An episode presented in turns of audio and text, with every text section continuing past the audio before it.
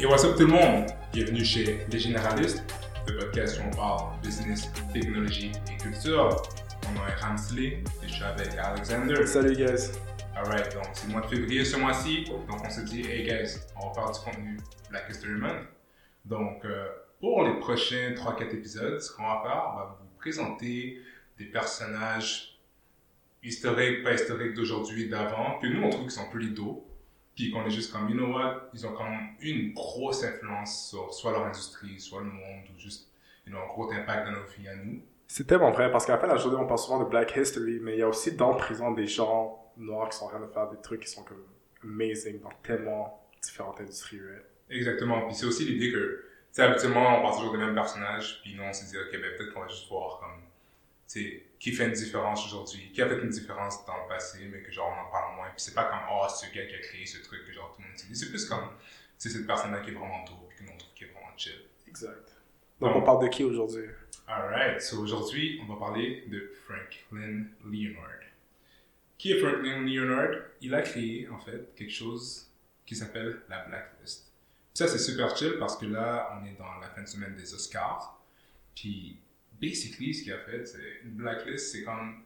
C'est un truc en ligne, puis c'est comme un survey, c'est comme un sondage parce qu'il publie chaque année le top, je ne sais plus c'est combien, mais une liste des, des screenplays, en fait, des, rédactions qui n'ont pas été prises par des boîtes de production les plus populaires.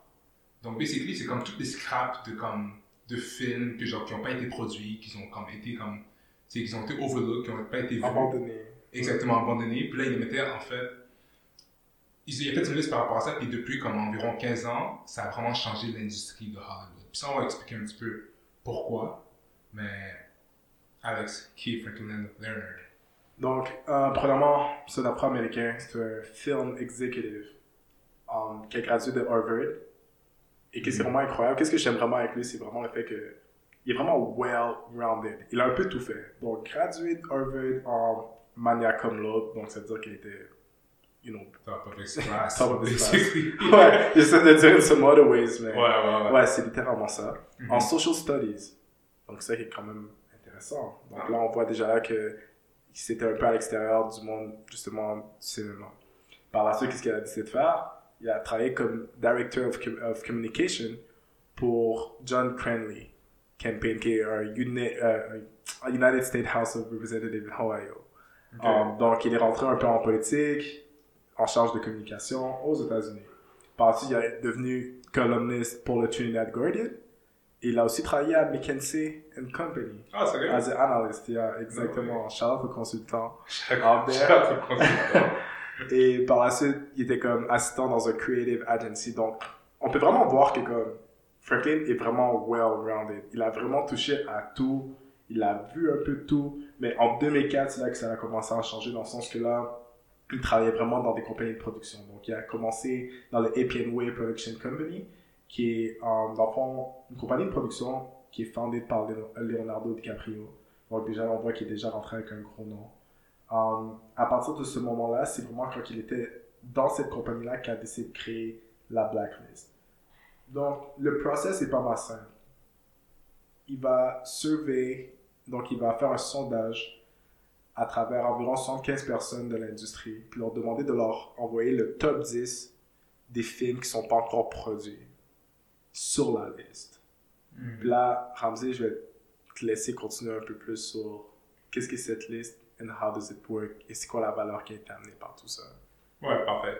Puis, si jamais vous allez voir dans les notes, en fait, on vous a laissé un TED Talk parce qu'il explique un petit peu comment il a créé ça. Puis, comme il a créé de façon un petit peu accidentelle, c'est comme tu disais, il travaillait dans la boîte de production de Leonardo DiCaprio, puis comme, l'idée c'est que lui, il, il, lisait des scripts à longueur de journée. C'est ce qu'il mm. faisait, il lisait des scripts, des scripts, des scripts. Puis le truc avec ça, c'est que, dans cette industrie-là, puis écoute, genre, je suis pas filmmaker, genre, puis comme, je peux pas en parler, mais si vous êtes, si dans notre audience, il y a quelqu'un qui est en film, please let us know. Mais ce qu'il disait, c'est que, basically, il, il devait lire partout, il y avait tellement de, tellement de lectures à faire, il y avait tellement de personnes qui venaient avec des idées qui étaient médiocres, qui étaient vraiment en poche, qu'à la fin, il s'est dit, tu sais quoi, on est plein dans l'industrie, puis comme, they should know what kind of good movies are out there qui n'ont pas encore été produits. c'est comme ça qu'il est allé les envoyer, tu sais, il a déjà envoyé un courriel, qui dit, ok, c'est quoi ton top 10? Mm. Puis là, genre, comme ça, ça a juste blow up. Le monde, on dit, OK, mais cet objectif-là, qui a commencé à circuler dans l'industrie, became a. Wow. Puis, ce qui est fou avec ça, c'est que quand tu regardes après les films qui ont été produits à partir de la blacklist, des films qui peut-être n'auraient jamais été produits Mhm. sans la blacklist, t'es comme, oh shit. Exemple. Exemple. ok, so, si tu regardes dans les 4-10 derniers Oscars pour Best Picture, t'en as au moins 4 qui ont été produits à partir de la blacklist. Ok, so le film Argo, je sais pas si tu l'as déjà vu. Ouais, Ben Affleck, ouais. Exactement, avec la crise en Iran, Ah. avec dans l'ambassade, tout ça, Ah. gros film. Ouais. Slumdog Millionaire, Knows That Movie. Classique. Classique.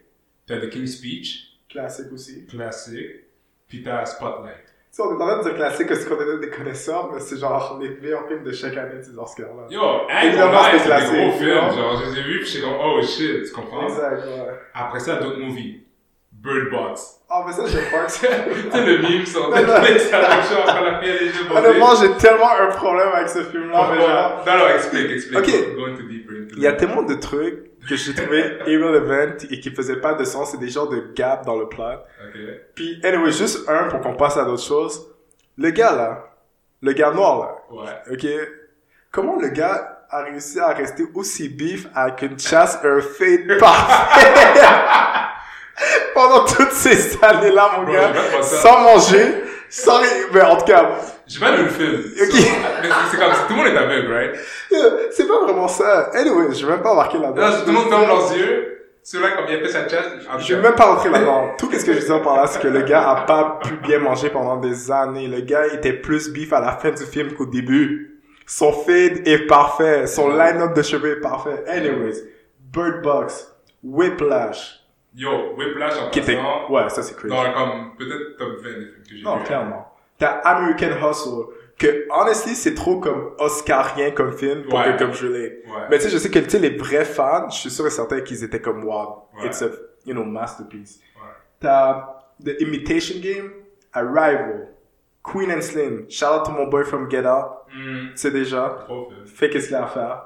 The Bucket List, Blood Diamond, ça, Ouais. Blood, écoute, Classique. ça, Classique. The Social Network. Que j'ai réécouté récemment en plus. By the way, genre, Ok, puis c'est quoi que t'as, c'est- drôle parce que quand, tu sais, le film a 10 ans, à 10 ans, right? c'est fou que ça passe vite. ouais. So, moi, j'ai écouté un peu quand c'est sorti, puis comme, 10 ans plus tard, tu vois comment, genre, ça évolue. Anyways, on n'est pas là pour faire des critiques de films, mais quand même, c'est fou que tu vois que, où est-ce que Facebook est maintenant, puis où est-ce que Facebook était quand le film est sorti, c'est complètement différent. Facebook n'était pas dans mon téléphone avant.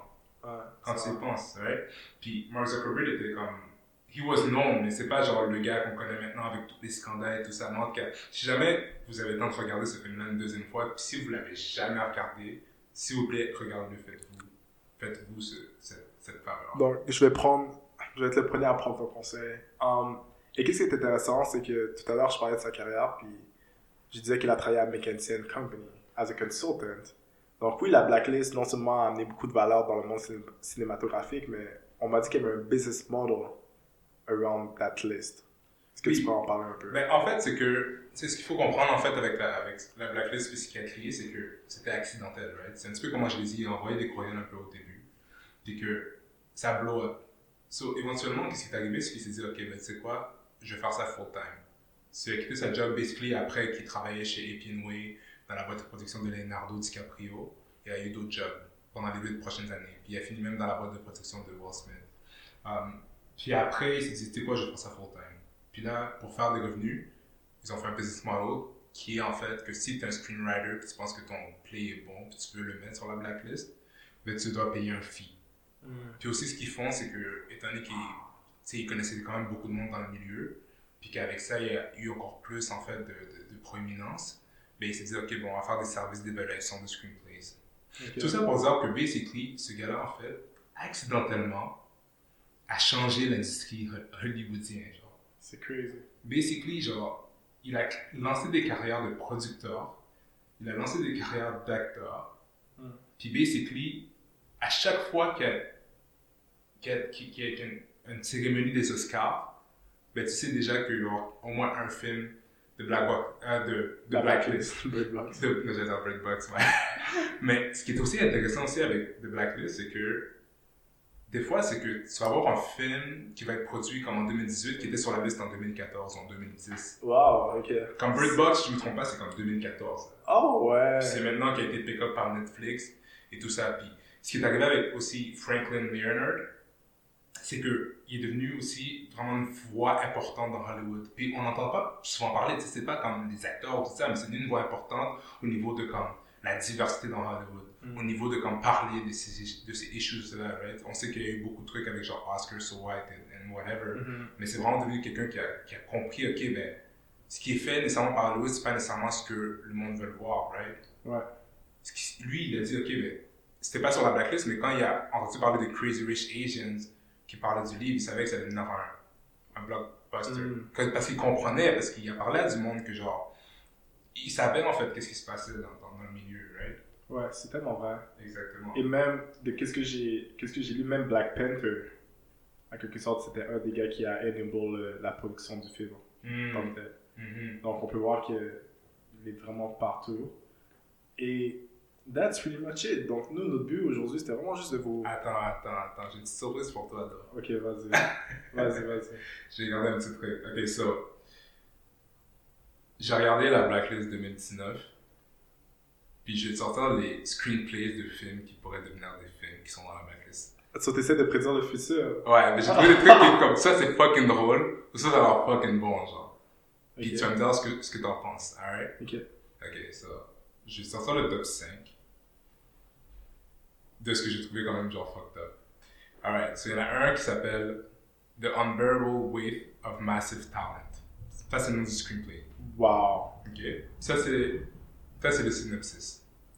Actor Nicolas Cage, spiraling and trapped in debt, makes an appearance at the birthday party of a Mexican billionaire. Ok.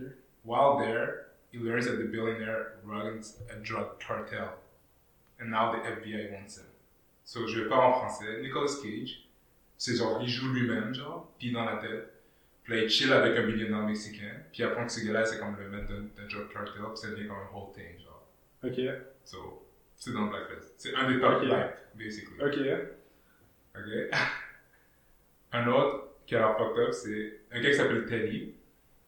Il pense que c'est le seul humain sur la Terre parce que tout le monde est congelé. Jusqu'à temps qu'il trouve son ex-girlfriend qui elle aussi n'est pas congelée. Là, ils décident de découvrir pourquoi genre, le monde n'est pas congelé, tout le monde est congelé, pendant qu'en même temps, ils essaient de comme, voir pourquoi leur relation est messed up. Genre. Wow. non, mais ça, ça a l'air d'être intéressant, d'eau. Ça avait l'air fucking drôle, j'étais comme, yo, pour là, c'est quand même drôle, genre. Sinon, il y en avait un, c'était, ça c'est un de mes favorites, c'est un podcast, un podcaster qui, qui fait des podcasts, qui cherche sur un true crime, sur des crimes. Finalement, genre, se fait target par le, le serial killer qui fait des crimes. Gros Wow. film. Wow. So, anyway, so, ça c'est comme un exemple, puis je vais le mettre dans les show notes. So, so basically, c'est ça, c'est ce- c'est ça va être, c'est pas, c'est très court ce qu'on dit, mais aujourd'hui, c'est vraiment ça, c'est que de voir qu'une personne a elle-même tout seule changé l'industrie cinématographique de Hollywood, qui a shapé la façon que les films sont faits. Donc, et Franklin Leonard, hats off to you, puis yo, respect, man. Yes, pour moi, c'est vraiment impressionnant. And that's amazing. Alright, guys. So, ça être tout pour aujourd'hui pour notre épisode sur Franklin, Leonard et The Blacklist. Donc, euh, n'hésitez pas à vous abonner à Les Généralistes sur Spotify, Apple Podcasts ou toute autre plateforme. On publie un épisode chaque semaine. Si vous avez des questions, des suggestions ou des commentaires, n'hésitez pas à nous contacter sur Instagram. On a aussi un Twitter, Les Généralistes, ou par courriel, lesgénéralistepodcast.gmail.com. Toutes les informations sont dans le show notes. Donc, euh, on va commencer. Je suis avec. Alexander, See you next time. salut.